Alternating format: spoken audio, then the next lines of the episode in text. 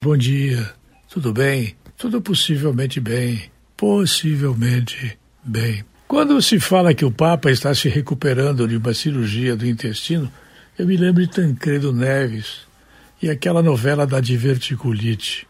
Francisco Bergoglio, argentino, 84 anos, foi submetido a uma cirurgia em um hospital de Roma para reparar um estreitamento do intestino, que não se sabe exatamente por quê. Isso é chamado, se não me engano, de estenose. Estenose diverticular sintomática do cólon. E é uma espécie de inflamação potencialmente dolorosa, mais comum em idosos.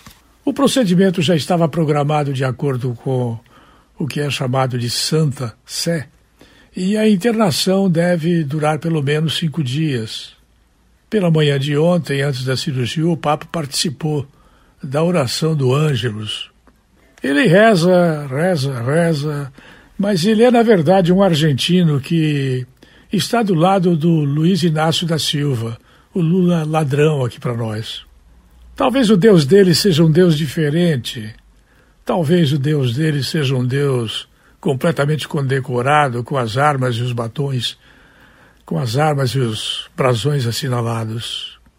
Não sei porquê, mas quando eu vejo o Papa dando essa proteção ao Luiz Inácio da Silva, e sabendo que Luiz Inácio da Silva levou muito dinheiro para guardar no Banco do Vaticano, eu fico pensando que ou eu sou ingênuo e eu não entendo nada de nada e não sei falar nem a respeito destas coisas que para mim parecem evidentes, ou há alguma coisa nos céus que não são apenas os aviões de carreira.